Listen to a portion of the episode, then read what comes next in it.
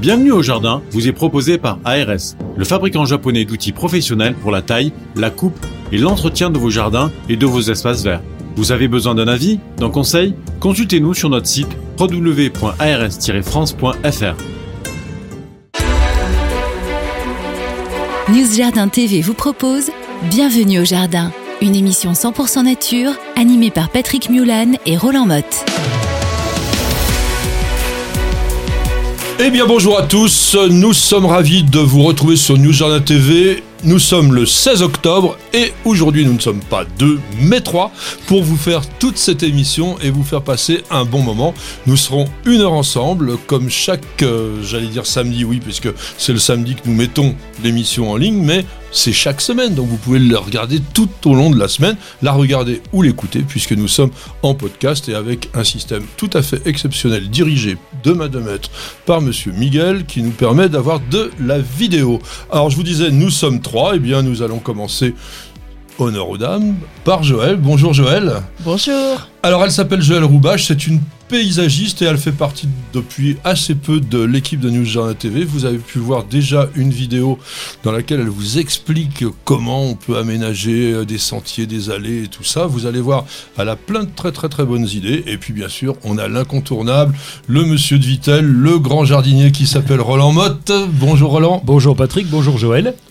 Eh bien aujourd'hui nous sommes, je disais, donc le 16 octobre, c'est le 289e jour de l'année. Il t'en reste combien 76 avant, le nouvel an. T'as déjà mis le champagne au frais Ça y est, ça bat 76 jours, oui ça compte. T'as raison. c'est le 23e jour du signe astrologique de la balance, le 25e jour du mois de Vendémiaire dans le calendrier républicain français. Euh, normalement c'est le jour du bœuf, alors comme on fait une émission de jardin, on a dit que pour nous ça serait le jour du kaki. Alors ça te dit quelque chose un peu le kaki, Joël? Ah, Moi j'adore les kakis, notamment les manger à la période de Noël. Hein. C'est mon orange à moi en fait, cette couleur ah vitaminée euh, euh, qui est assez rare en fait parce qu'il faut trouver le kaki sur les étalages qui soit ni trop mûr ni pas assez. Mais surtout c'est euh, un fruit que j'affectionne particulièrement au jardin parce qu'il apporte une, couche de, une touche de couleur à un moment où on en a vraiment besoin.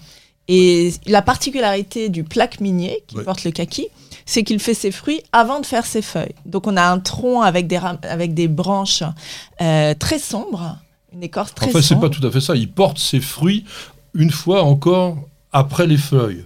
Parce qu'il ne fait pas les fruits avant, ça serait un peu bizarre quand même. Mais en fait, il va garder sur l'arbre très longtemps ces fruits qui donnent un peu l'idée, peut-être d'ailleurs des pommes d'abondance qu'on avait euh, euh, dans les fêtes de Saturne. Puis ça prépare Noël, parce qu'on dirait un arbre de Noël presque, hein, sans les feuilles, avec, les boules. Avec les tomates, on, a tendance à, penser qu'il s'agit de tomates. Ce ne sont pas des tomates. Alors je pense qu'on que Joël mange plutôt ce qu'on appelle des charognes, qui sont donc les fruits de kaki très gros que l'on consomme plus blé alors que le plaque minier d'origine, il faut vraiment attendre que la gelée soit passée dessus pour qu'il soit comestible. Et il est beaucoup moins agréable au goût que ces hybrides qu'on appelle Charonne aujourd'hui. T'en manges, toi eh ben, Il est astringent. astringent C'est bizarre d'ailleurs, quand la première fois qu'on a dit c'est astringent. En fait, on mord dedans et puis on a l'impression d'avoir soif. c'est un peu bizarre. Oui, ça te prend toute, la, euh, toute la salive. Alors, le kaki, tu as bien dit, plaque minier du Japon? Il faut bien Japon.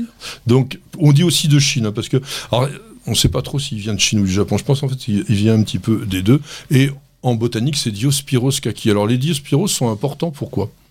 Bah parce que j'en sais rien, parce que c'est joli. ah bon, bah, bah, oui, c'est la famille des ébénacées, et ah donc on a l'ébène dans vrai, le genre de Diospyros. Ah là là, j'étais sûr, il me, l'avait écrit. je suis en troublé. Joël est là, du coup, euh, voilà, je suis perdu. Alors que, ah bah tiens, on va reposer une question. que veut dire Diospyros au niveau étymologique? Ah oui, mais là, ça, ça, signifie poire des dieux, bah si tu veux, tu veux exact. Pourquoi? Parce que Diospi, Eros. Non, pas Diospi. Non, c'est pas ça. Dios? Dios, ah bah Dieu. Tiens. Pyros. Comme Pyrrhus, ah bah, le poirier, oui, bah, Exactement. Bah, voilà. Là, on a une botaniste Alors, au moins. Tu vois que c'est facile. Hein c'est quoi cette histoire? Donc, un genre qui a été créé par Linné en 1753, comme d'habitude. Alors, le kaki, en fait, ça a rien à voir avec la couleur, hein, puisqu'on a bien dit, c'est bien orangé hein, comme plante. Donc, c'est l'appellation japonaise de l'arbre qu'on a été reprendre simplement pour lui donner son nom vernaculaire. Et comme je disais tout à l'heure, on ne sait pas trop d'où il vient, si en fait il est originaire de Chine, il est arrivé en, Europe au XIIe siècle. Ah C'est pas d'hier hein, quand même. Hein. Mais en France, simplement, fin du 18e, 1796, et on ne consommait pas les fruits. Il a fallu attendre la fin de la première guerre de 1870 pour consommer ces fruits. Je ne sais pas pourquoi, peut-être qu'on en avait Quel peur. Quel dommage Et il n'est pas évident à planter. Moi, je te hein, dirais, je, déteste ça. Je... Ah, bon, ah il faut que je vous donne mon petit truc. Ah Comme tu le disais tout à l'heure, le kaki se consomme blette. C'est-à-dire qu'il doit vraiment, euh, plus que la pêche encore ou que l'abricot, il doit avoir perdu toute raideur. Et à ce moment-là, tu le manges à la cuillère. Mais il faut vraiment attendre ce moment-là, sinon, comme tu dis, il est astringent. Et moi, quand, tu le gobes quasiment comme un œuf quand il est vraiment très liquide. Ouais, mais j'aime pas cette. Ah, la texture, c'est ah, particulier. Par contre, difficile. Hein, j'en suis à mon troisième, moi, chaque fois, il crève. Alors, justement, j'arrive pas écoutez, messieurs, dames, les conseils de Roland pour la culture du kaki qu'il n'arrive pas à avoir. Ah oui, alors déjà, il faut qu'il soit. Alors, je me suis renseigné du coup. Bien hein, sûr. pourquoi t'es es nul comme ça et t'en es à ton troisième? Donc, plein soleil. Déjà, il doit être en plein soleil. Alors, donc, déjà, ça coince en fin de saison parce qu'il faut vraiment du soleil. C'est Roland Tavitel. Ah oui, mais il y, a du, y a de la lumière, à défaut d'avoir du soleil en hiver. C'est le Groenland. oui, voilà, la froid, regarde, je suis en, plein au mois d'octobre avec un pull. Et donc, il faut aussi bien l'arroser au départ et, même, même en période. Alors, je les ai plantés en période de canicule, puisque c'était il y a 2, 3 et 4 ans. Et ça n'a jamais marché, mais parce que je peut-être n'arrosais-je pas assez. Alors, c'est parce que, également, le kaki se plaît idéalement dans la zone du figuier et de l'olivier, ce ah qui, comme tout le monde le sait, est exactement la zone de Vitel, n'est-ce pas, hein pas, encore. Hein. Alors, on a un anniversaire aussi euh, à fêter aujourd'hui, le 16 octobre 1820, c'était John Sanderson, un breton, comme son nom l'indique. Non, je crois pas. Hein. non, c'était un Sud-Africain.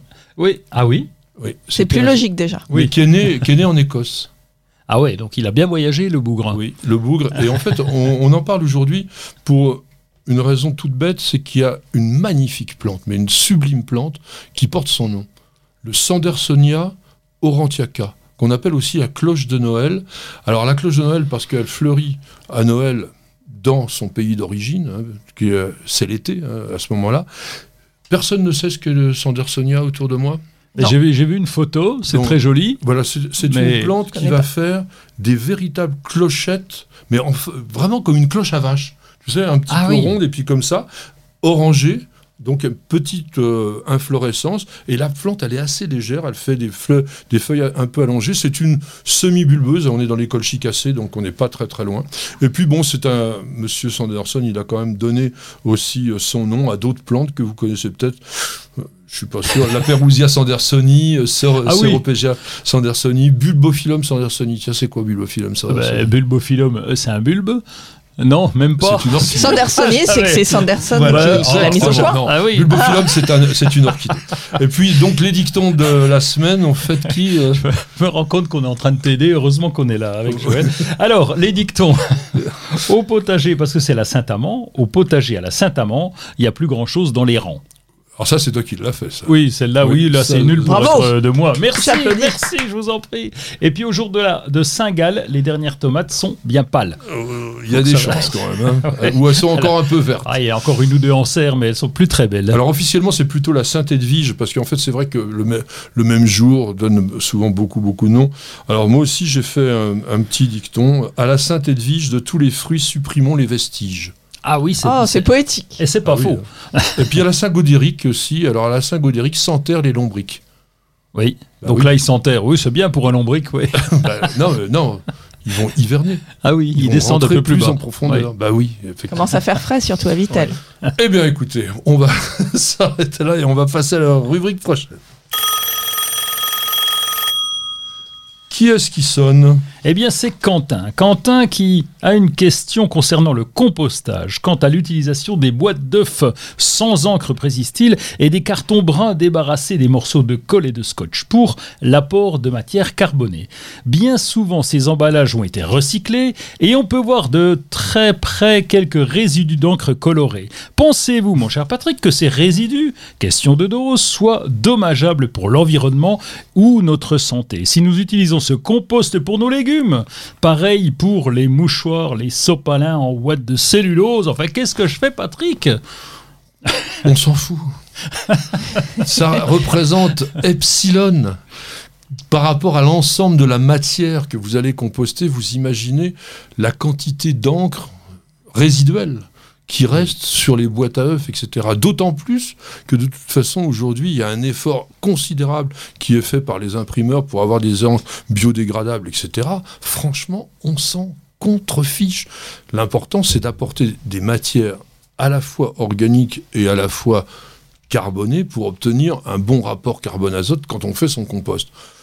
Mais c'est déjà suffisamment compliqué comme ça. N'essayons pas de nous casser la tête. Alors Joël, qu'est-ce que tu en penses toi de ces... Moi, je suis très attentive à la qualité des sols, mais pas seulement dans un but utilitaire, aussi pour préserver l'habitat de nos petites bêtes. Parce que mmh. il faut pas oublier que le sol, c'est à peu près un quart des espèces euh, qui peuplent la planète. Donc pour moi, le sol, quand je vois un sol, je vois pas seulement un substrat pour les plantes, mais je vois aussi un habitat pour les animaux qu'il s'agisse des petits insectes, des vers de terre que tu mentionnais tout à l'heure, des taupes qui sont pas forcément l'ami du jardinier, mais moi, le sol, pour moi, c'est avant tout un habitat qu'il faut préserver. Surtout tous ceux qu'on voit pas tous ceux qu'on ne voit pas. Parce qu'ils sont plus importants encore que les taupes, etc. C'était les champignons, les bactéries. Voilà, toutes les, tous les micro-organismes qui, eux, vont en permanence travailler le sol. Alors toi, tu es très, très, très branché sol aussi. Hein. Bah, euh, oui, et compost, mais pour la question de Quentin, c'est vrai que tu, tu l'as dit, c'est une question de, de, quantité. On va déjà mettre des matières humides, et on en met souvent beaucoup. On va remettre des couches de matières sèches. Alors, il n'y a pas que le carton, et donc même s'il y a un peu d'encre, il y a aussi du branchage, du... Bah, voilà, c'est ça. Donc, en fait, c'est déjà, il y a très peu de carton, et puis quand il y en a, bon, allez, c'est pas l'encre. Et d'autant que maintenant, on a des encres vertes, entre guillemets, donc qui vont euh, limiter aussi l'impact sur le sol. Donc, c'est pas la bouteille à l'encre et ça suffira pour cette question. Vous n'avez pas la main verte Alors prenez-en de la graine avec nos paroles d'experts. Nous allons mettre notre salopette euh, parce que nous allons parler mécanique. C'est tout à fait adapté à Joël, bien évidemment. On a choisi. Bon, bah, d'ailleurs, il y a des femmes en mécanique qui sont oh, extrêmement douées, certainement même plus que moi. Non, l'important c'est quoi? Actuellement, on arrête la tonte. Hein. Bon, peut-être pas encore exactement euh, ce week-end, mais globalement, on est sur la fin de la croissance des végétaux. Donc, vous faites votre dernière tonte, et puis après, il va falloir penser à bien remiser ou hiverner la tondeuse. Et ça, pour cela, il y a quand même des éléments à suivre. Alors, attention, hein, là, je parle essentiellement des tondeuses à moteur thermique, c'est-à-dire des moteurs à essence, parce que les tondeuses électriques, qu'elles soient à batterie ou qu'elles soient filaires, à part le nettoyage, bah, il n'y a pas grand-chose à faire. Tu, tu tonds, toi? Moi, je tonds très peu. En général, euh, j'avoue que je propose à mon jardinier de s'en charger pour moi. Et tu mets des gazons dans ton jardin? Il y a beaucoup de gazons dans, dans ceux que tu crées Ah, dans ceux que je crée aussi. Euh, parce que euh, le gazon est encore à multiples usages et surtout, je reviens à mon amour des sols. C'est une bonne façon de proposer à mes clients un sol qui soit perméable, là où parfois ils pensent à des revêtements. Donc j'essaye autant que faire se peut de mettre du gazon plutôt que des revêtements. Euh, sur les endroits qui ne sont pas excessivement piétinés, mais qui le sont tout de même. Mmh. Oui, euh, ceux où il n'y a pas les voitures qui passent, quoi, par exemple. Mmh. Et là où il y a des voitures, je mets aussi des dalles alvéolées. Des, des dalles alvéolées. le gazon, il souffre quand même. Hein. Il souffre, mais je préfère ça plutôt que d'imperméabiliser avec euh, un béton désactivé. Alors toi, tu es un, amateur quand même de gazon, parce que toi, tout, ton jardin est sillonné de petites allées, un peu comme vient de dire d'ailleurs Joël, avec euh, du gazon, qui est pas si mal d'ailleurs, bien que ça soit pas que du vrai gazon. Alors, c'est pas du gazon. Euh, gazon, si on entend gazon, mélange de graminées, c'est pas le cas du tout. Nous, c'est en vrac. Il y a de la mousse, il y a des pissenlits, il y a du trèfle, et, on s'en porte très bien parce que, comme ça, euh, quand euh, les périodes sont un peu sèches, eh bien, le trèfle reste plus longtemps vert. C'est des espaces verts. Et eh ben voilà, ben, il reste vert. Et donc, ça fait un peu de tonte quand même. Et donc, il faut s'organiser. et effectivement, là, il faut une tondeuse, soit thermique, soit électrique. J'ai regardé pour acheter une tondeuse électrique parce que c'est quand même l'avenir. C'est bien, on n'a pas démonté l'épaule pour démarrer à batterie, oui. Bon, ça, ça coûte encore. J'attends. Je vais, je, vais investir plus tard, mais j'y viendrai parce que c'est vrai que le thermique, comme on va le voir, ça, ça, demande quelques contraintes. Oui, on va dire une chose. Si vous intéressez au modèle à batterie, il ne faut pas le voir dans l'acception d'un seul outil. Parce que là, effectivement, la rentabilité, elle n'y est pas tellement. En revanche, tous les systèmes que l'on trouve aujourd'hui dans le commerce sont une batterie pour plein d'outils. Donc dès qu'on commence à avoir 2, 3, 4 outils, eh bien le prix descend énormément. Parce que ce qui coûte souvent assez cher, c'est la batterie Ah oui. et son chargeur. Donc ça, euh, c'est vrai qu'on nous a fait la remarque, parce qu'on a fait quand même pas mal de- d'essais de machines à batterie sur News Journal TV. euh, J'en dis, c'est trop cher. Mais regardez si vous avez une débroussailleuse, un taille-haie, un souffleur, une, tron- une ton- tronçonneuse et une tondeuse, là, ça devient très, très, très intéressant. Alors, avant d'aborder vraiment l'histoire de l'hivernage, quand même, au niveau de la tonte, qu'est-ce que l'on fait au niveau de la dernière tonte? Bah, la dernière tonte, on va se mettre en position la plus haute possible, mais on va quand même reniveler, comme tu l'as dit, ça va pousser relativement peu, mais c'est bien d'avoir quand même pour l'hiver. Pourquoi on le met haut Pardon? Pourquoi on tombe haut On tombe haut pour laisser les, les brins ne, pas trop s'écraser pour l'hiver, rester un petit, laisser un peu de hauteur. Mais après, c'est une habitude. Moi, j'ai l'habitude de tondre assez haut. Euh, pourquoi? Bah, Parce que euh, l'herbe pousse mieux et puis euh, bah, c'est plus sympa. La, la- la mousse prend un petit peu moins lorsqu'on tond assez haut. Alors Moi, je j'ai- suis- Oui, pardon. vas-y, vas-y. Je suis aussi de l'avis de, de Roland pour une autre raison, c'est qu'on fréquente moins le jardin en hiver. Et comme chacun sait, euh, la plante, elle euh, s'abîme à force des tontes. Donc si on a l'opportunité de laisser respirer un petit peu la plante, euh, il n'est pas désagréable de la laisser un peu plus haute. C'est moins agréable au pied, mais on le foule peu en hiver. Alors j'ai vu un truc, je vous le livre, hein, parce que ça, franchement, euh, je savais pas trop, puis j'y crois pas vraiment. On me dit que lorsque l'herbe devient trop lourde sous le poids de la pluie, de la neige ou du gel, les brins vont s'agglutiner et offrir un environnement fertile pour l'apparition des, des maladies fongiques. Donc il faudrait pas tondre trop, trop, trop haut non plus. Ah bon? Bon, écoute, j'ai pas vu de, de- de petits champignons dans mon gazon, mais euh, je, je vais y veiller. Moi, je vous dis des choses qui traînent comme ça. euh, Ouais. Voilà. Alors, maintenant, on passe. La tondeuse, la tondeuse. Alors, Allez, qu'est-ce qu'on fait Alors le nettoyage d'abord, mais ça on oublie parce que il m'est arrivé de visiter des, des, des, des SAV motoculture euh, ici ou là, et quand on voit arriver les tondeuses, on se dit mais hey, les gars, vous n'avez pas de, vous avez pas le, le moyen de nettoyer un petit coup de jet d'eau sur le carter, un petit peu gratter parce que le, Ouais. le- le gazon est très acide et donc quand on a des carters comme nous avions en tôle par exemple, eh bien ça pourrit très vite. Donc là le nettoyage, ça c'est la première chose et c'est le plus important pour l'ensemble de la machine. Alors, bon, il y a le bac à herbe aussi, il ne faut pas l'oublier, parce que c'est- ça s'agglutine un petit peu, ça peut avoir. Ça durcit. Bah oui, oui, puis alors ça c'est embêtant, parce que quand ça durcit, ça obstrue les trous, et contrairement à ce qu'on imagine, il faut que le sac à herbe soit aéré, parce que sinon ça se remplit pas. hein. Donc, faut, bon, et on va lubrifier quand même tout ce qu'on appelle les pièces mobiles, ça, il faut lubrifier les roues. Le... Alors, souvent, il y a des des machines qui tombent en ruine parce qu'on a oublié des trucs essentiels du genre de mettre un tout petit peu d'huile dans tout ce qui est articulation, dans tout ce qui tourne, et ça quand même c'est rien à faire. Alors après moi je suis quand même partant pour plutôt apporter sa tondeuse chez le marchand réparateur qui va vous la remettre en état. Chacun son sinon- métier, les vaches sont bien gardées. et oui, je confirme. Alors, parce que, bon, je vais vous dire un petit peu tout ce qu'il faut faire. Je ne sais pas si vous serez tous capables de le faire. Il y a la vidange de l'huile moteur, ça c'est très très important. Vous n'allez pas laisser de, de la vieille huile à l'intérieur. Bon, en général, pour ceux qui ça intéresse, on met du 10W30 comme, comme huile. On va changer le filtre à air. Alors, si c'est un filtre à air en mousse, on n'est pas obligé de le changer. On peut le tremper dans de l'eau savonneuse, bien nettoyer, etc. Mais si c'est un filtre en papier, il vaut mieux le changer. Après, n'oubliez pas une chose, ça j'ai oublié de le dire, c'est que dès qu'on intervient sur une tondeuse à moteur essence, on enlève la bougie pour éviter éventuellement, ça arrive pas souvent heureusement, mais un démarrage intempestif. Idem quand vous avez du matériel à batterie. On enlève la batterie et puis après on peut travailler dedans. La, la bougie, ça vaut le coup de la changer une fois par an. Ou alors de la décalaminer. Ouais, mais la changer, c'est encore mieux parce que comme la vidange, c'est toutes les 50 heures normalement, donc ça correspond aux tondes que nous avons fait dans le jardin. Et la bougie, c'est pareil, c'est mieux de la changer. Et la dernière chose, et ça c'est peut-être la plus importante, c'est surtout de ne pas laisser de carburant stocké à l'intérieur du réservoir. Pourquoi donc? Il va Eh bien, parce que le, carburant, si on n'a pas ajouté un additif, euh, ton carburant dure 15 jours. Ah. Alors, évidemment, et les conditions climatiques que nous avons pour garder le bidon, eh bien, soit on met ça dans le fond du jardin, donc euh, ça pèle ou il fait trop chaud, enfin peu importe. Mmh. Et donc, il y a un genre de gomme qui se forme et qui va obstruer le carburateur. Et là, tu te démarres au printemps. Ben, tu démarres pas au printemps. Donc euh, là, c'est très important l'essence. Il y a beaucoup, beaucoup de pannes qui viennent de là, de la qualité de l'essence. Et on conseille souvent, une fois qu'on a enlevé la bougie, de mettre une cuillère à café d'huile à l'intérieur du cylindre, de manière aussi à éviter euh, la calamine. Comme ça, c'est quelque chose de très, très bien. Bienvenue au jardin. Patrick Mulan, Roland Motte. Alors, nous sommes dans la partie des actualités, des nouveautés. Qu'as-tu à nous raconter, mon cher Roland? Est-ce que j'ai une nouveauté? Eh bien, oui, j'ai. Euh, Il a une nouveauté.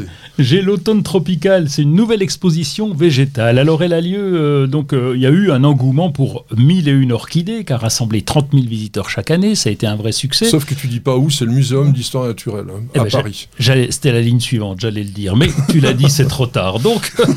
bah oui, mais parce que on, se dit où, ça s'est passé ce eh truc-là. c'est ah le teasing. Ah, ah mais c'est où, c'est où? Eh bien justement, oui, c'est au Muséum d'histoire nationale d'histoire euh, naturel. Et donc, euh, ça, ça aura lieu pendant les vacances de la Toussaint, donc du 15 octobre au 15 novembre. Et là, ça va parler de l'automne tropical. On va parler des plantes épiphytes. Donc, vous avez les plantes qui poussent sur les arbres. C'est ça, Patrick. Hein, tu me corriges hein, si je dis une bêtise. Bah, pas forcément sur les arbres. Hein. Oui, ça, pousse en l'air. Voilà, ça, ça, ça pousse accroché sur un support. Oui, c'est vrai. J'ai vu un, joli Vanda pendu après une, une quoi après un, une, ah, chéneau, je crois. Un, euh, érable. Oui, un érable, oui, oui, qui est, très joli. Donc on est bien dans les plantes épiphytes qui sont suspendues. Non, mais en, Martinique et en Guadeloupe, quand tu regardes les fils électriques, ah, oui, tu as les Tilandia qui se baladent comme ça, donc ils sont pas forcément sur les arbres. Et au magnifique euh, jardin de botanique des orchidées à Singapour, hein, j'ai oh. vu aussi les orchidées pousser sur des structures métalliques sous forme de sculpture. C'était absolument superbe. Et là, donc, il y aura 500 plantes exposées qui sont sur des supports, euh, métalliques ou non, des arbres, etc. Donc, on, aura un parcours et il y aura même les stars d'Instagram parce qu'on va pouvoir Instagrammer tout ça lorsqu'on ira sur place. Sympa. On va Instagrammer tout ça. Et, moi, je vais vous parler rapidement aussi d'une autre manifestation. Enfin, si on veut, c'est un jardin tout vert qui a été créé au Grand Trianon. Alors il est déjà ouvert depuis euh, un peu euh, le mois d'août, hein, je pense, mais il est encore disponible jusqu'au 29 octobre. Et en fait, c'est un jardin qui s'est voulu être un peu l'expression de la neutralité de bah oui parce que le vert dans un jardin c'est comme le blanc en peinture. Mm. et donc d'avoir quelque chose de plus discret. T'aimes bien le vert toi dans les jardins oui j'aime bien comme on peut voir ma tenue. Et, euh, je me posais la question quand tu parlais de tout vert ça veut dire c'est un jardin de persistant qui va rester comme ça toute la saison? Non, c'est juste ils ont l'habitude de faire des jardins euh, qui restent simplement tout l'été. Donc on a euh, il y a à la fois des plantes aromatiques euh, comme le basilic, le persil, le romarin, etc. Et puis des fleurs vertes. Oui. Des fleurs, des ignas verts, des rudbeckia verts, ah enfin pas des rudbeckia, des echinacea verts, etc. Oui, oui, c'est tout intéressant. Et il est ouvert depuis août. Bravo, bravo Roland. eh bien, restez tout vert et bien vert en dégustant un café pendant que nous passons nos publicités. Vous avez toujours rêvé d'avoir la main verte? Avec EasyBio, c'est gagné. EasyBio vous conseille et vous accompagne en vidéo directement dans votre jardin. Découvrez une gamme complète de fertilisants pour vos plantes d'intérieur et d'extérieur, votre gazon et votre potager. Après application des produits, vos végétaux sont mis dans des conditions idéales de développement. Plus de floraison, plus de récoltes et un beau gazon. Tous nos produits sont fabriqués en France, en Bretagne. Ils sont élaborés à base de matières naturelles et conditionnés dans des emballages éco-responsables. Derrière EasyBio se cache une belle équipe de jardiniers experts et amateurs qui prônent la réussite au jardin et qui a à cœur de vous donner la main verte. Alors, n'attendez plus pour tester les produits EasyBio. Dring, dring, dring, ça sonne. Cédric nous demande quoi, mon cher Roland? Eh bien, vous parlez très souvent de sol drainant. Je connais le terme drainant, je le comprends en pot, mais en pleine terre. Comment le savoir et comment rendre cette terre drainante le cas échéant? Eh ben, c'est Joël qui va nous faire du drainage. Elle aime bien les sols. Alors, comment savoir si votre terre est drainante? Moi, je fais euh, très vulgairement le test du boudin.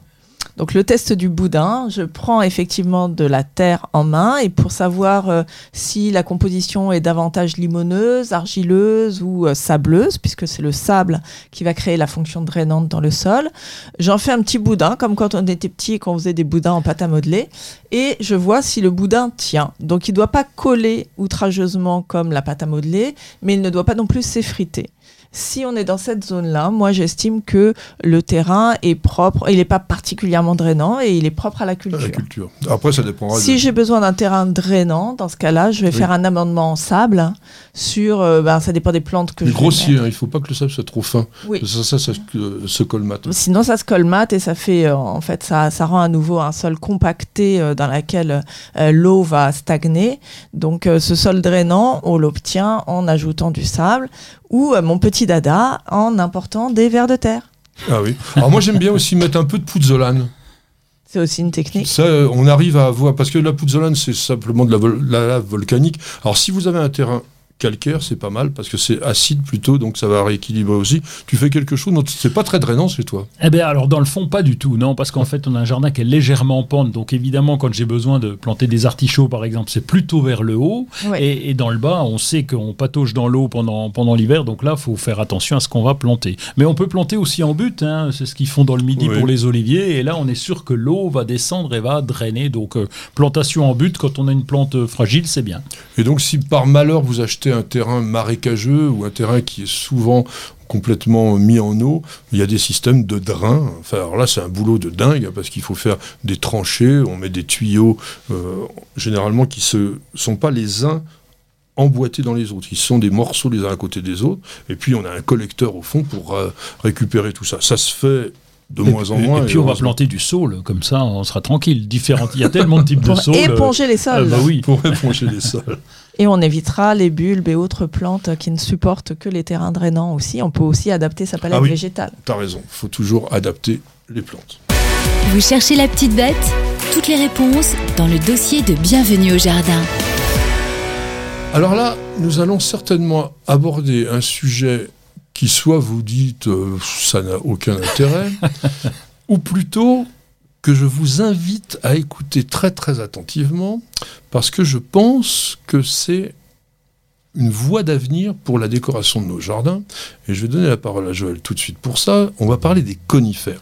Les grands conifères qu'on voyait dans les années 60-70 dans les jardins qui étaient encore un peu grands à cette époque-là, ça, ça a totalement disparu, on va dire, quasiment des gommes, des gommes, des gammes de nos pépiniéristes. En revanche, il y a quand même toute une collection de ces petits conifères géniaux, que je, je dis géniaux pourquoi? Parce qu'en fait, ils sont une structure, ils ont des couleurs, ils demandent pas grand-chose, souvent ils sont très compacts, donc pour des jardins urbains, c'est formidable. Alors c'est sûr que le conifère s'est fait mauvaise réputation à cause d'un usage extensif dans les jardins des années 70-80. Des tuyas? Les conifères en Non, mais- général, Ah oui, non mais je pense tu que ça vient des des tuyas, c'est à Ah. cause des tuyas. sur les haies de tuyas. Alors ça c'est plus récent. Moi j'ai encore des clients aujourd'hui qui me demandent des haies de tuyas. non pas par amour du tuya, mais parce qu'il n'y a pas mille et une plante qui va monter à 3-4 mètres de haut euh, en un temps raisonnable. Et c'est vrai que là-dessus, le tuya, qui est une catastrophe écologique, certes, mais qui est, est quand même euh, irremplaçable pour cet usage-là. Donc, euh, le goût des clients, euh, de ceux que, avec lesquels je travaille, se porte encore sur les tuyas. Je parlais plus, moi, des compositions végétales et de la façon dont on peut utiliser les conifères de nos jours. Euh, moi, ce qui m'intéresse dans le conifère, c'est qu'il en existe mille et une formes, mille et une couleurs. Et ça, c'est quand même une grande chance. Je pense que ce qu'il faut éviter, qu'on pratiquait outrageusement autrefois, c'était les compositions de conifères qui sont beaucoup trop sèches et qui laissent pas passer le vent et à qui manque une certaine forme de poésie. Et puis aussi, on est sur du persistant, donc le décor est immuable sur euh, toute l'année. Euh, moi, j'utilise les conifères en appoint euh, pour créer, comme vous dites, une structure au milieu d'une composition de plantes caduques, par exemple. Et donc, euh, je vais utiliser des formes tige plus boule, je vais utiliser des formes boules, je vais utiliser des formes euh, plus fastigiées en forme de fusée, je vais utiliser beaucoup les pores étalés. Ah Parce que notamment quand tu as des talus à habiller euh, et que tu dis euh, moi je veux de l'arbuste et je veux pas d'entretien, surtout dans un talus parce que c'est pénible. euh, là, ça va fonctionner très très bien. On met une base de conifères étalés et puis on ajoute dessus des fleurs, des, caducs, tout type de, de plantes, mais en quantité un quart à peu près, donc ce qui limite énormément l'entretien. Voilà, c'est un des gros points forts quand même des conifères, à part, bon, les conifères bleus, ils ont une sensibilité aux araignées rouges quand même qu'il faut se méfier dans les années qui sont très très chaudes et très secs. Mais en revanche, c'est une plante, surtout quand ils sont petits, il n'y a strictement rien à lui faire. Et ça correspond bien à l'envie de beaucoup de nos contemporains. Il y a juste un truc à faire, c'est réussir la plantation. Avec, comme Oh. j'allais dire, comme toutes les plantes, non, mais bien faire la, la plantation Ah dans oui. les règles de l'art, Enfin, ça ne demande pas de arroser la première année, et c'est tout. Et t'as raison, après c'est fini, quoi. Contrairement à, à un pommier, un poirier où il faut euh, Ouais. tailler, entretenir, etc., où on peut avoir des maladies, là tu l'as résumé, finalement les maladies c'est les araignées rouges, et encore on bassine, on bassine bien le feuillage pour les faire passer, et c'est fini. Alors une chose aussi quand même, euh, sol drainant, on a parlé du drainage avant, les conifères ça n'aime pas être dans de l'eau stagnante, dans des endroits qui sont trop, trop, trop, trop humides. Alors on va essayer d'avoir euh, quand même une petite euh, idée d'une panoplie de conifères qui pourrait vous plaire. Alors on va dire quand même pour des jardins de taille moyenne, hein, on va oublier euh, les séquoias géants, Oui, euh, les abies quel dommage. enfin toutes ces choses-là. Alors Roland, un Ah, ou deux conifères déjà que Un ou deux, bien. et puis euh, t'oublies pour les plantes en pot aussi, parce qu'aujourd'hui on a des Bon, terrasses. on y viendra et- après. On y Bon, viendra après allez, on y les pots, après. parce qu'il y a des mini mini. euh, Euh, Il y en a un pour lequel je craquais parce que j'ai- été éduqué dans le conifère, puisque Ouais. je l'ai rangé et tout, ça, ça me plaisait comme un fou quand j'étais gamin, enfin quand j'étais petit. Et les Elwoody Gold. Ouais. Alors on connaît l'Elwoody, qui est très classique, et l'Elwoody Gold est beaucoup plus compact. Alors c'est un, euh, alors il est fastigié, c'est en, en- comme tu l'as dit en forme de fusée. Il est doré et puis il est très compact et, et on n'arrive pas à mettre sa main dedans tellement il est, il est joli. Et puis il n'a pas une, une croissance vertigineuse, donc beaucoup moins que l'Elwoody traditionnel qui lui est bleu. Alors il est doré qu'au printemps. hein, attention. hein. Il, il redevient un peu euh, ouais, vert glauque euh, en, en hiver. C'est pas toujours extravagant. Moi, qu'est-ce que je pourrais vous proposer? Tiens, bah si, j'en ai planté un au jardin. Je l'ai- mis en pot, là, celui-là. Camesiparis obtusa nana gracilis. Ah, je, re- je oui. redis. hein. Camesiparis, donc faut s'y près. Obtusa nana gracilis. Donc c'est une plante qui est bizarroïde parce que on a l'impression qu'elle est déjà taillée. Oui, c'est vrai. Alors ça pousse pas vite, ça fait en fait des, des morceaux de tige avec des feuilles plates et ça s'articule un petit peu comme ça, ça vous fait une sculpture végétale naturelle. C'est pas immense, mais ça peut quand même atteindre 3 mètres. hein. Ah, en Parce pleine que- terre. C'est pas rien. Non, non, même en pot. Parce que euh, ça pas 3 mètres en 5 ans, c'est 3 mètres en 20 ans, mais ça, ça pousse quand même pas mal. Et attention d'ailleurs à ça. Quand vous regardez quelques catalogues, on vous dit conifères nains de rocaille. Et là-dedans, vous allez avoir du genre Camé, euh, ouais, Camesiparis, euh, euh, bah tiens, Elwood. Bah, l'Elwoody, Elwood. par exemple. C'est un truc, ça fait 4 à 5 mètres. Bon, bonjour pour la rocaille, quoi. Juniperus, Media, Pfitzeriana aurea. On Ah vous dit, c'est un petit truc. Ça fait 5 mètres de diamètre. Bon, c'est pas haut. Ok, ça va à, à 2 mètres, mais non, attention, au bout d'un moment, petit conifère risque de devenir grand. On en parlera tout à l'heure sur des plus petits. Toi, ton coup de cœur Moi, j'aime bien euh, le, euh, le, le petit conifère qui s'appelle Pierrick euh, Bergeon. Ah, Pierre Brégéon, c'est un, c'est un pain. Euh, Ce petit pinus, je l'aime bien parce qu'il a un port naturellement en boule. Ouais. Et il m'arrive même de l'utiliser quand les clients me demandent du buis. Tailler boule. Comme je fais la chasse au buis euh, pour des raisons euh, De que, que vous connaissez tous Ouais. de Pyrale, euh, je trouve que c'est une alternative intéressante. Son feuillage est très sombre, donc ça me plaît beaucoup pour euh, mettre à côté des fleurs ou des feuillages plus légers. Et je trouve qu'il y a un effet de contraste saisissant et il garde une euh, taille euh, contenue et ne nécessite pas d'entretien. Oui, Et alors il ça- est très compact aussi. Moi, je hein. trouve- Ouais. C'est ça ça- je trouve qu'il a un côté un peu artificiel. Ça fait un peu bizarre comme plante. On n'a pas l'impression qu'il est vrai. Ah bah, pas pire que le buis qui est taillé. Oui. hein. Oui. oui, parce que Ouais, lui, que- il, il- il reste en boule, lui. On il reste en boule. Ah, oui. C'est une fausse Ah. taupière. Je Ok, défends ok, mon pinus. Je m'incline, je m'incline. Picea pingens prostata. Pros- ah, prostata, donc ça veut dire Picea pungens prostata. Ah oui, euh, c'est le, le petit. Et euh, oui, je connaissais. j'aime- Je préfère le nidiformis. Le Ah, euh, Picea Picea abies abies nidiformis. Je préfère parce Oui, que mais ça se ressemble pas. non, parce que l'autre il est plus étalé encore, oui, c'est ça. oui. Ouais. Mais il est bleu. Celui-là, il est vraiment bleu. Oui. Et Oui, c'est Elwood, que Elwood, pas- disais tout ouais. à l'heure, il est, il est bleu glauque. Celui-là, il est vraiment, vraiment bleu. Alors, c'est l'épinette du, Co- du Colorado. Le défaut que ça a, c'est hyper piquant. Picea pingens, waouh Les extrémités des aiguilles, c'est vraiment des aiguilles. Quoi. Donc, euh, moi, je suis pas un fanat des plantes piquantes. Donc, après, dans les cryptomérias, Cryptomeria japanica elegans, c'est le grand là qui est joli. Alors lui il pique pas, lui on peut mettre Non, les mains dedans, là, il, il est est facile léger, à planter. ouais, ouais. Il est léger, il est, il est un peu volubile et je l'aime bien, mais il pousse haut quand même là. Enfin c'est pas, c'est pas un conifère nain lui Non, non, parce pour l'occasion.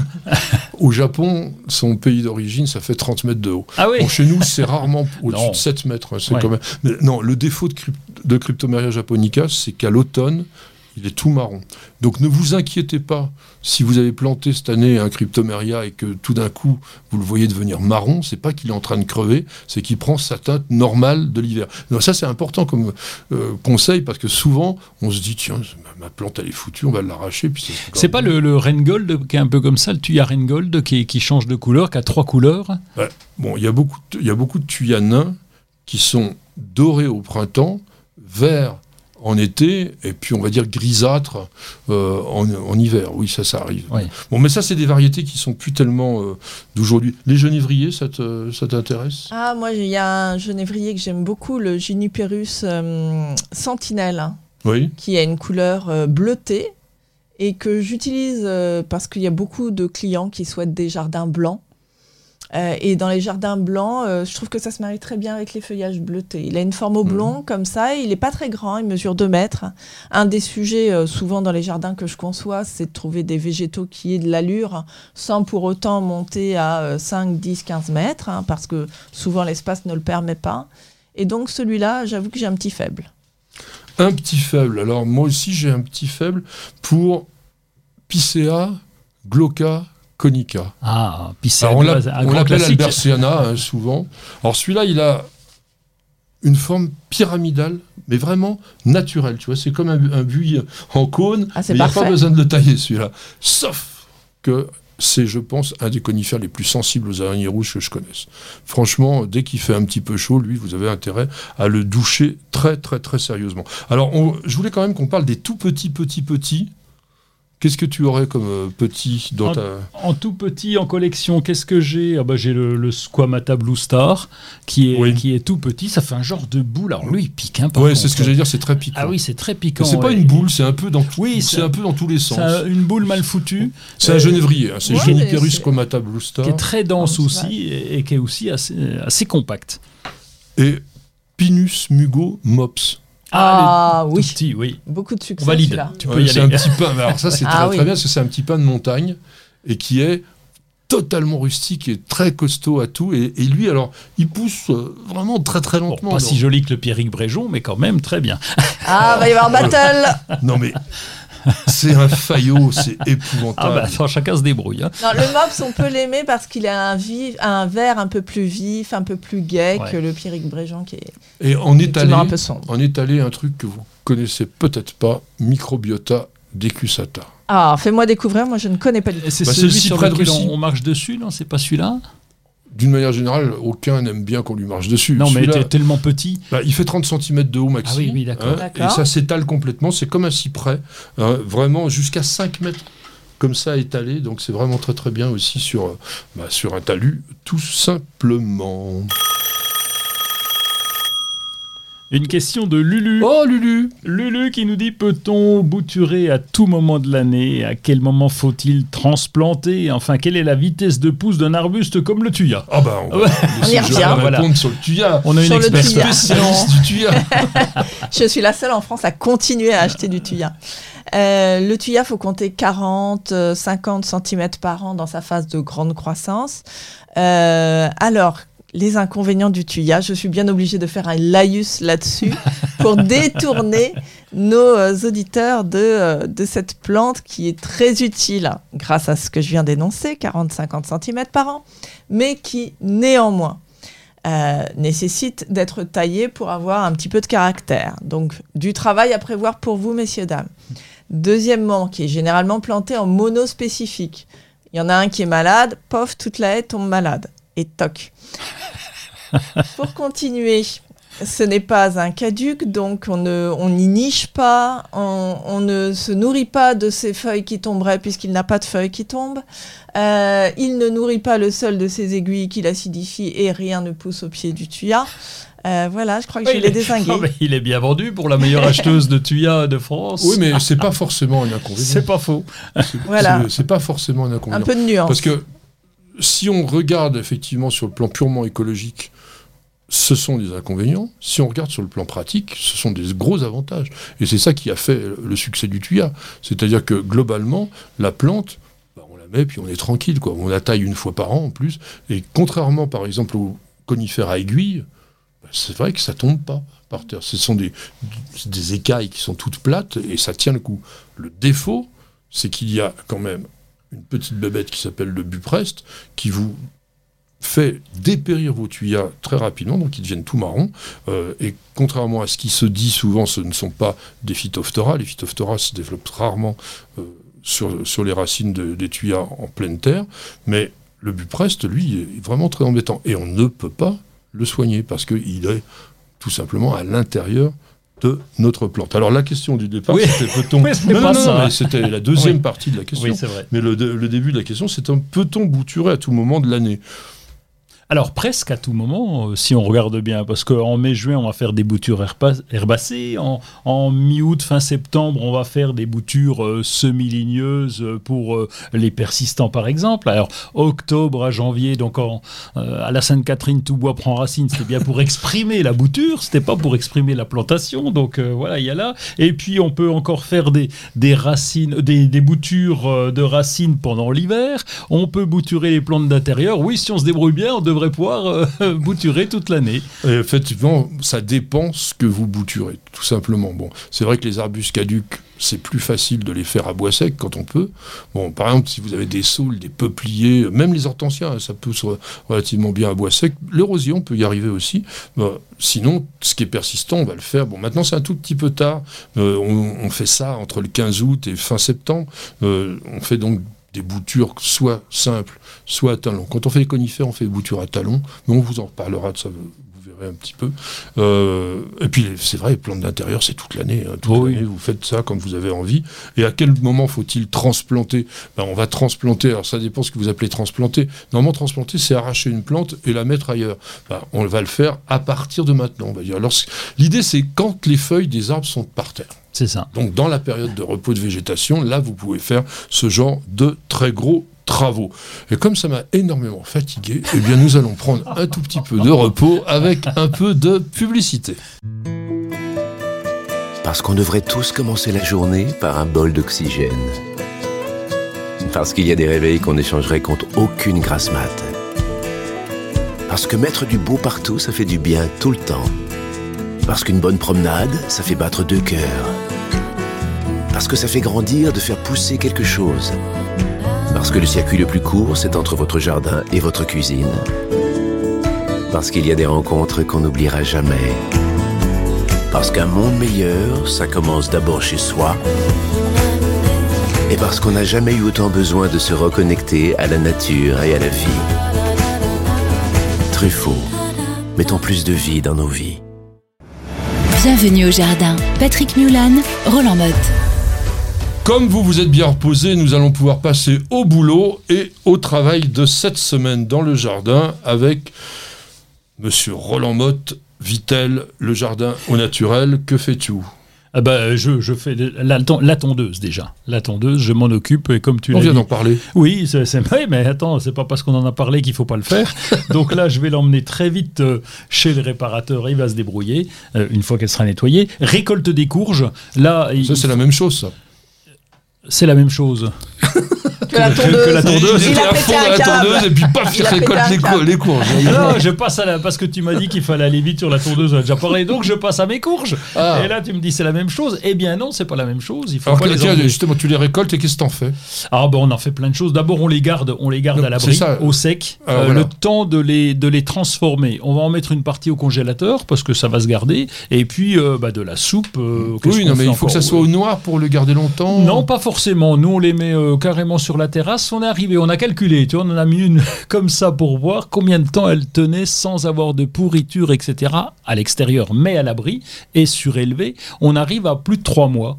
Ah oui, Tu vois, donc, euh, alors je sais pas si c'est un record, hein, j'en sais rien, mais, mais voilà, on arrive Mais à par exemple, ça vaut pas le coup de les congeler. Ah, on en a congelé quelques-unes. Si, quand t'as du beau. C'est que de euh, la flotte, alors après, ça doit être terrible. bah, Il pour faut un gros congélateur. Oui, il faut un gros congélateur, mais nous sommes équipés, mademoiselle. euh, Je vous Surtout en prie. pour le- Ouais. le- ce qu'on avait dit la semaine dernière, je crois, c'était les, records de course. celui Ah oui, qui non, fait, là, euh, là, non, là, là, une tonne. Une tonne, c'est pas Pas très gros congélateur. Un camion frigorifique. Donc on finit la récolte des courges et puis on va arracher tout ce qui traîne parce qu'il y a les feuilles évidemment, il y a le pied qui traîne avec les racines qui sont profondes. Donc là on va tout virer et installer euh, ça au Alors qu'est-ce qu'on fait justement de toute cette végétation pourrissoire Alors beaucoup pourrissoir, oui, parce que je mets, genre, on a quatre composteurs d'une Ouais. part, donc on fait tourner. Alors celui-là, on essaye d'y être attentif. Enfin, quand tu fais tourner, à- il tourne pas. hein. C'est-à-dire que tu mets les débris dans différents composteurs Oui, petit à c'est petit. ça, oui, oui, non, parce qu'il existe le préciser. composteur euh, qu'on- rotatif. Oui, c'est vrai, et qu'on va, on va pédaler pour que on Il puisse pédale, retourner. ouais. C'était un drôle de vélo, toi, chez toi. Et on a comme un fond de jardin avec beaucoup de fruitiers. Donc là, on va utiliser ce coin-là aussi pour mettre des déchets végétaux. D'abord, ça m'évite de tondre parce que on, on met ça sur le sol. Et puis, ça rapporte une nourriture. C'est mon pourrissoir, mais un pourrissoir étalé. Un Voilà. pourrissoir étalé qui est une concentration de toutes les maladies du monde, mais ça, peu importe, c'est écologique, vous le savez. Alors après, euh, tu fais des boutures d'arbustes, c'est un petit peu tard. Je les quand mets dans le compost. Si oui. groseillier, peut-être. Si, si, on a, oh, bah, si, on peut encore y aller. Les boutures d'arbustes, oui, parce que les arbustes à feuillage caduc, là, on peut commencer à couper. Je vais être obligé d'en faire plein parce que ma, ma, ma nièce m'en a demandé un paquet pour sa haie. Elle veut pas payer de haie. Bon, elle a pas beaucoup de sous, la pauvre, et donc là, Alors, je vais, fais- je vais faire les boutures. bouture. Oui. Bah, alors il y a une chose, je vous avais déjà dit, vous savez, Roland récolte jamais. Il cultive mais il récolte pas, il vous en parle jamais. Donc en ce moment on récolte quand même les crônes, les topinambours, t'en fais pas de- de- Si, topinambour, on en a, mais c'est tellement de travail. Oui, oui, on a, on a limité la Mais place. les crônes, c'est encore pire, hein, parce que les crônes, tu récoltes des trucs grands comme ça, faut les frotter, enfin bon, c'est tout un, un bazar. Mais en tous les cas, faites ça avant qu'il ait les premières gelées. On récolte les dernières pommes, les coins. Attention, les coins, il faut pas les secouer, les laisser tomber par terre. L'épiderme est très très fragile. On va récolter les kiwis avant aussi qu'ils gèlent. C'est bien le moment, et mais on va attendre pour les kakis dont on a parlé tout à l'heure. Et puis les nèfles, mais À je pense que plus personne maintenant ne mange des nèfles Oh, oui. du moins des nèfles d'Allemagne. Et on récolte aussi les noix, les châtaignes, les poires d'hiver, les dernières tomates. Oh, c'est fini. ça. Wow, là, on serre, on serre, alors On serre, euh, hein. vraiment. Euh, Voilà. Et puis bon, on peut commencer à tailler les framboisiers euh, remontants, puisque la récolte maintenant est terminée. Donc c'est simple, là, vous allez couper tout ce qu'il y avait produit, et puis ça va repartir du bas. Qu'est-ce que je peux vous dire aussi? Bah, Tailler les noyers, bon, on taille pas tellement les noyers, c'est juste pour la, pour la structure. Et puis vous allez terminer quand même la plantation des persistants, parce que on va bientôt arriver à la période de la plantation des caducs qu'adore notre ami Joël.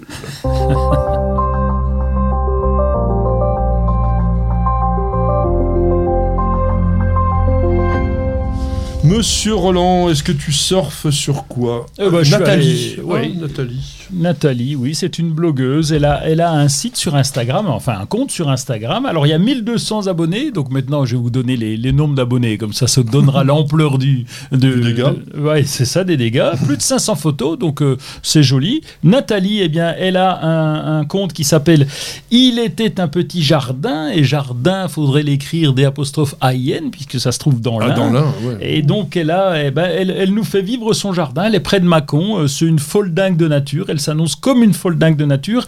Elle a des gros plants de fleurs qui sont somptueux, qui sont très jolis. J'aime bien, j'aime beaucoup ces photos. Et puis, il y a pas mal de. Il y a les noms des variétés pour s'y retrouver chaque fois. Ça, c'est assez rare parce que d'habitude, sur Instagram, tu vois des belles photo, photos. tu sais jamais ce que c'est. Et ben moi le premier, je mets des photos puis je mets pas le nom, euh, donc euh, c'est dommage. Mesdames, messieurs, on va le huer. Et là, donc, euh, Nathalie, par contre, elle nous met le nom et on sait chaque fois s'y retrouver. Donc, ce petit, ce petit compte Instagram, il est très bien. C'est Il était un petit jardin. Alors moi, je publie pas sur Instagram, mais quand on publie, même sur Facebook, je me mets toujours la légende. Je mais trouve- t'es un puriste, toi. Mais non, mais c'est Euh, pas un puriste, c'est-à-dire que c'est de l'information à transmettre aux gens. Euh, tu mets une belle image, la première chose, tu te dis ah où ça a été fait. Bah oui, c'est ce qu'on a envie de voir. Moi, je vous parlais de deux livres. Il y en a un que je donnerai à mon ami Joël après. Je vais vous dire pourquoi. D'abord, on va commencer par Plantes sauvages médicinales, donc 50 plantes essentielles. euh, C'est chez Ulmer. C'est un livre d'origine allemande. C'est pas le, le meilleur livre sur les plantes médicinales, mais c'est euh, pas mal illustré.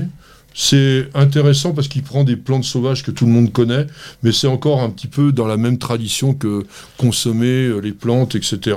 Moi, je me méfie quand même énormément de ça parce que si- il y, a y a toujours des dangers. Alors, il vous le dit quand même, mais il vous met plein de recettes. Alors, la consoude que tu aimes bien, par exemple, il y a, il y a des choses. Alors, ce qui est quand même intéressant dans ce livre-là, vous voyez, c'est quand même la qualité des images avec les détails. Là, il y a des légendes, n'est-ce pas? Ah, pour voilà, un livre, il y a des choses sur les pissenlits, etc.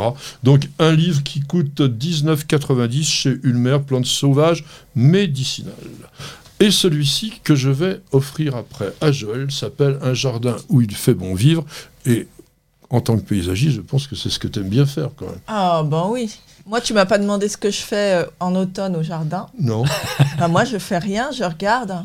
Je regarde parce que c'est la saison euh, des anémones, c'est la saison des astères, Oui. c'est la saison des feuillages. Donc, je reste assis sur mon transat et je regarde. Eh ben c'est bien, voilà. Donc ce jardin où il fait bon vivre, bah, c'est un peu ça. C'est-à-dire que c'est un endroit, on va vous expliquer quand même comment concevoir les choses, mais tiens, voilà, quelque chose de très paysagiste, par exemple, maîtriser le pouvoir de la couleur. C'est quand même un thème que devrait t'intéresser, ça. Ah, c'est le thème central de mes jardins, la couleur. Carrément. Ouais. Donc voilà, c'est un, un livre qui a été euh, pas du tout con- conçu en France. C'est un collectif euh, étranger, mais qui a été bien traduit. Et puis bon, la, la mise en page est plutôt sympathique. C'est aux éditions First et ça coûte 24,95. Et pour toi, ça sera gratuit. Je suis gâtée. Aéris. Aéris, c'est le nom de la personne qui nous interroge aujourd'hui. Ah, mais Aéris 2FF en plus. Ah oui, de FF. Vous avez des fréquentations bizarres, les Oui, garçons. tout à Bah fait. oui, bah, on peut- se même pas d'où ça vient Ouais. tout ça. Mais enfin, en tous les cas, c'était une question qui a été posée sur le site de News Journal TV. Et ces fraisiers deviennent rouges et fans. Et je ne sais pas pourquoi, et j'attends une réponse rapidement. Non, ça c'est moi qui rajoute. Marcelina Fragrairi. Voilà, c'est très rapide. Donc, alors c'est une petite maladie qui Oui. fait que les feuilles sont un petit peu rouges, c'est pas dramatique. On appelle ça la maladie des taches pourpres. Il y en a plein d'ailleurs dans ton jardin, ils sont tous Oui. comme ça. Oui, ça leur enfin, fait pas grand chose en fait de mal. C'est un peu spectaculaire. Bon, c'est un champignon qui est assez proche de la tache noire des rosiers. Hein, euh, D'ailleurs, euh, vous savez que les fraisiers et les rosiers, c'est des cousins. Ils font partie de la même famille. Rosacée Des rosacées, exactement. Donc une petite maladie cryptogamique qui vient surtout les années comme cette année, donc très humide, voilà, où on a eu en permanence de l'eau, de l'eau, etc. Sur les productions professionnelles, ça pose des problèmes. Mais sur nous, au niveau du jardin d'amateurs, on s'en fiche. En revanche, ce qu'on fera, c'est quand même ramasser très sérieusement toutes ces feuilles qui sont abîmées. C'est pas la peine de propager les maladies. Donc, moi, je les mets pas au pourrissoir. On va les mettre à la poubelle ou aux déchets verts, si vous avez la possibilité de d'éliminer les déchets verts. Alors, ce qui peut être embêtant, c'est lorsque vous avez cette maladie qui se propage de façon importante, ça peut toucher les fruits. Donc à ce moment-là, effectivement, les fruits, euh, vous allez avoir les sépales, vous savez, la petite couronne de feuilles vertes sous le fruit, qui vont être tout rouges, là aussi, tout marron, tout desséché. Donc c'est moche et ça aide pas la maturité du fruit. Donc voilà, on n'est pas sur quelque chose de très très grave. D'ailleurs, ça me permet de vous donner un petit conseil. Quand vous voyez un symptôme, il faut d'abord se poser la question de la gravité. C'est la même chose que quand nous, on est malade. Je veux dire, vous filez pas aux urgences chaque fois que vous avez un bouton sur le nez. Donc ça aussi, c'est peut-être une des meilleures démarches qu'on peut avoir. Qu'est-ce que tu penses, toi, tout ça, par rapport aux soins des plantes et tout? Moi, je suis euh, très vigilante à regarder les évolutions de maladies. Euh, J'avoue que euh, je, je regarde très exactement ce qui se passe et je suis prête à perdre quelques plantes euh, rien que pour le plaisir de la curiosité satisfaite de savoir quelle est cette maladie, quelles sont les différentes étapes de la maladie. Et Mais ça, c'est une démarche professionnelle, ça. Peut-être. Oui, quand même. Parce que la plupart des gens, maladie. Patrick, Roland, racontez-moi une histoire de plante, de jardin ou de jardinier. Alors nous allons parler de choses qui est tout à fait de saison. Alors ça commence généralement simplement à peu près maintenant, et puis ça dépend des années. La coloration naturelle des feuilles en automne, on va dire le changement de couleur. Pourquoi? Comment? C'est assez mystérieux. Ça. Tout d'un coup, on se dit qu'est-ce qui a déclenché ça? Pourquoi tout d'un coup les feuilles qui étaient vertes, elles sont plus vertes? Est-ce que ça sert à la plante ou pas? Et pourquoi il y en a qui changent de couleur et d'autres pas? Donc on pouvait se poser un petit peu toutes ces questions-là. Est-ce que tu as quelques idées sur la chose? Ah, j'ai quelques souvenirs de mes cours de collège hein, qui se vérifient chaque année dans, dans les rues et dans les jardins. Euh, à savoir que euh, bah, ce qui provoque, euh, c'est la chute des températures, hein, ainsi que l'ensoleillement, enfin la, La réduction de la longueur du jour. hein. la durée du jour qui diminue et qui informe la plante que c'est le moment d'entrer dans une période d'hibernation, de dormance pour la saison. Et, euh, et à cette alerte-là, bah, il y a une première réaction, c'est la chlorophylle hein, qui va euh, quitter euh, les feuilles pour euh, se rétracter vers euh, la sève, par la sève vers euh, les racines et euh, abandonner ainsi les feuilles qui perdent leur rôle de photosynthèse au fur et à mesure que les jours passent jusqu'à disparaître complètement de l'arbre. Alors, on peut quand même dire que c'est exceptionnel, que c'est beau à voir. Déjà ça, ça, ça m'embêterait qu'on, même sans savoir à quoi ça sert, mais qu'est-ce que c'est beau sur un liquide en barre, par exemple, Voilà. c'est Ça- c'est exceptionnel. Mais ça dépend des années. Parce que je l'ai bien exprimé, il faut deux facteurs. Il faut une diminution. Alors, il y en a un que vous avez de toute façon systématiquement, c'est la réduction de la longueur du jour. Ouais. C'est tous les ans qu'il fasse beau ou pas beau, mais c'est surtout aussi, il faut qu'il y ait un moment d'arrêt de végétation. Il faut qu'il y ait un coup de froid. C'est pour ça que les plus belles couleurs d'automne, elles sont au Canada. Euh, Il y a des couleurs qui sont absolument flamboyantes parce qu'il fait à la fois froid, on va dire, à un moment, et puis tout d'un coup, il se remet à faire beau, il y a le soleil qui est là, et donc, comment ça fonctionne? Eh bien, justement, parce que vous avez dans les plantes des molécules qui s'appellent des phytochromes, qui sont en fait des protéines, des protéines chromatiques, qui sont sensibles au rayonnement lumineux et surtout le rouge. Et ces photorécepteurs vont déclencher le processus de vieillissement de la feuille. Parce qu'on pouvait se poser la question, pourquoi là et pas euh, Oui. autrement? Eh bien justement, c'est cet élément écologique, on va dire, qui va générer la réaction chimique. Donc là, Donc Le- totalement lié à la lumière. essentiellement lié à la lumière. Et d'ailleurs, on le voit très bien, les années où il grisaille, le temps n'est pas vraiment bien marqué, les couleurs, elles peuvent être simplement brunâtres. Alors quand elles sont brunâtres, c'est essentiellement des tanins qui viennent décomposer, qui viennent oxyder la plante. Bon. Alors, Joël vous l'a bien aussi mis en scène. Au moment où ces températures réduisent et où donc le phytochrome agit, la chlorophylle, qui est quoi? C'est un pigment, hein, tout simplement, et certaines autres, bon, protéines peu importe, sont dégradées par l'éthylène. L'éthylène qui est produit par les vieilles cellules. Quand, quand une pomme, par exemple, Ah oui. est en train de faner, eh bien, elle dégage de l'éthylène. Et là, c'est ce qui se passe aussi. Et donc, à ce moment-là, le vert, qui était le pigment dominant de la feuille, comme il disparaît, qu'est-ce que l'on voit? Eh bien, les autres pigments qui étaient masqués par la chlorophylle et qui sont. Alors, ça peut être des xanthophiles, c'est-à-dire jaunes, ça peut être des caroténoïdes, c'est-à-dire orange, Ah oui. et puis des anthocyanes qui sont rouges.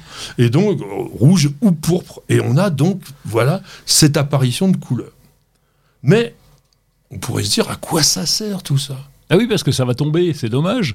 Oui, mais pourquoi est-ce que la feuille fait ça, ça vous, dit, vous avez une idée de ça? Pourquoi la feuille euh, meurt, c'est ça là ta question? Alors pourquoi, pourquoi justement la disparition de ces pigments? Non, je sais pas. Eh bien tout simplement parce que il y a à l'intérieur de tout ça des sucres qui vont migrer vers les racines. L'idée c'est de prendre toute la substance Ah, que oui. contenait la feuille pour pouvoir s'accumuler au niveau racinaire et permettre à l'arbre bah, d'avoir un peu de réserve pendant la mauvaise saison. Et la Donc- feuille a plus rien à manger du coup. Bah, c'est Ah, l'inverse. la pauvre. Elle s'en fiche puisqu'elle est en train de mourir. Donc la feuille qui meurt, elle va transformer tout l'amidon qu'elle avait dans ces fameux sucres que l'arbre va emmagasiner. Et lorsque le froid va arriver, eh bien le sucre va être à la disposition de la plante et les feuilles qui sont tombées, bah, elles sont tombées, on en a, on a plus besoin. Donc voilà, ce- cette dégradation en fait de la chlorophylle, qui d'ailleurs quand vous regardez bien, mettons prenons Parosia persica par exemple, vous voyez un peu cet arbre par- Oui. Parosia, eh bien il peut à l'automne avoir toutes les couleurs à la fois, parce que la dégradation de la chlorophylle, elle ne se fait pas de façon linéaire. Ça commence généralement sur le pourtour de la feuille, donc on commence à voir moins de vert, mais il y en a encore un petit peu là, le rouge qui apparaît, et puis tout d'un coup le jaune, et du coup la, la feuille, elle est sublime. Alors, bien sûr, on pourrait se poser la question, pourquoi il y en a d'autres qui ne le font pas? Ben, Ça, j'ai pas la réponse. Ah oui, C'est-à-dire parce qu'il y en a qui ils passent ont- du, du Alors, vert à tomber. Hein. alors, il y en a qui tombent vertes, Ouais. il y en a qui tombent marron, alors ça je vous ai expliqué, c'est les tanins, et il y en a, bah oui, euh, qui, oui, qui changent même pas de couleur, voilà, ça, ça reste comme ça. euh. Non mais c'est vrai, donc ça dépend peut-être de la physiologie de l'arbre. Certainement, certains ont besoin plus de sucre que d'autres, etc. Alors ce qu'on voit aussi, c'est vrai que c'est souvent quand même les arbres qui ont des sèves très fluides et des bois tendres comme les érables par exemple qui ont les plus belles couleurs.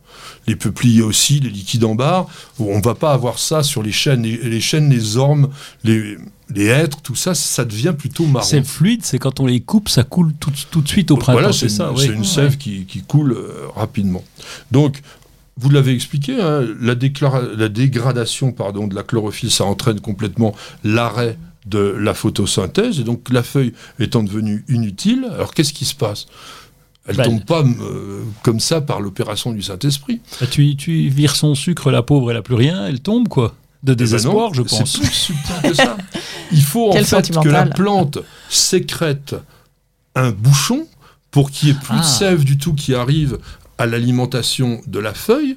Et à ce moment-là, on a ce qu'on appelle une zone d'abscission, c'est-à-dire ça, ça va tomber, se casser naturellement. À ras et du bouchon. Et ça, c'est important parce que sur la protection des arbres fruitiers notamment, on essaye de faire en sorte de faire par exemple une bouillie bordelaise au moment du tout début du jaunissement ou de la décoloration des feuilles. Pourquoi? Ben Justement pour que ce bouchon ne se forme pas et que ça soit au contraire la bouillie bordelaise qui vienne s'appliquer sur la zone d'abscission pour empêcher éventuellement les spores de champignons de pénétrer Ah, dans les tout petits euh, tuyaux, enfin les vaisseaux des rameaux. Et donc ça aussi c'est quelque chose à la fois donc qui est présenté de façon pratique, mais qui existe au niveau aussi de la plante elle-même, parce que à un moment donné, elle va bah, tout simplement réagir. Alors dernière chose, que sont les plantes marcescentes? Ah. Ah oui, marcescent, c'est comme le charme, tiens, ou le hêtre. Alors, les plantes marcescentes, ce sont des plantes qui vont suivre ce processus de dégradation des feuilles, donc qui vont euh, changer de couleur, généralement qui finissent brunâtres, mais qui restent accrochées à l'arbre pendant toute la saison, sauf un grand coup de vent qui parfois les fait tomber.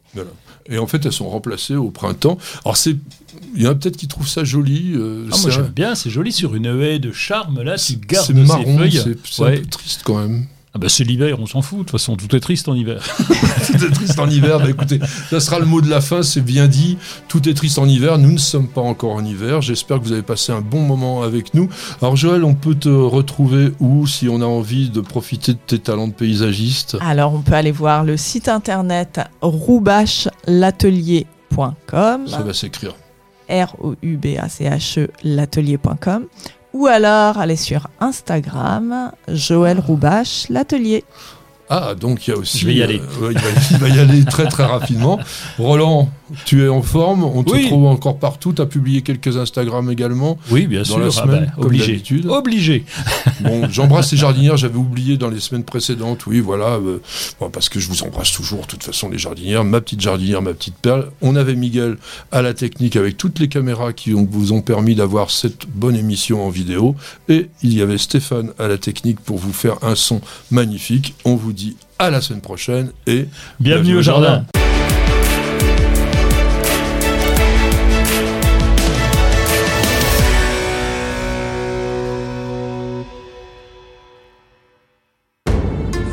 Vous avez écouté Bienvenue au jardin avec ARS, le fabricant japonais d'outils professionnels pour la taille, la coupe et l'entretien de vos jardins et de vos espaces verts. Vous avez besoin d'un avis, d'un conseil? Consultez-nous sur notre site www.ars-france.fr.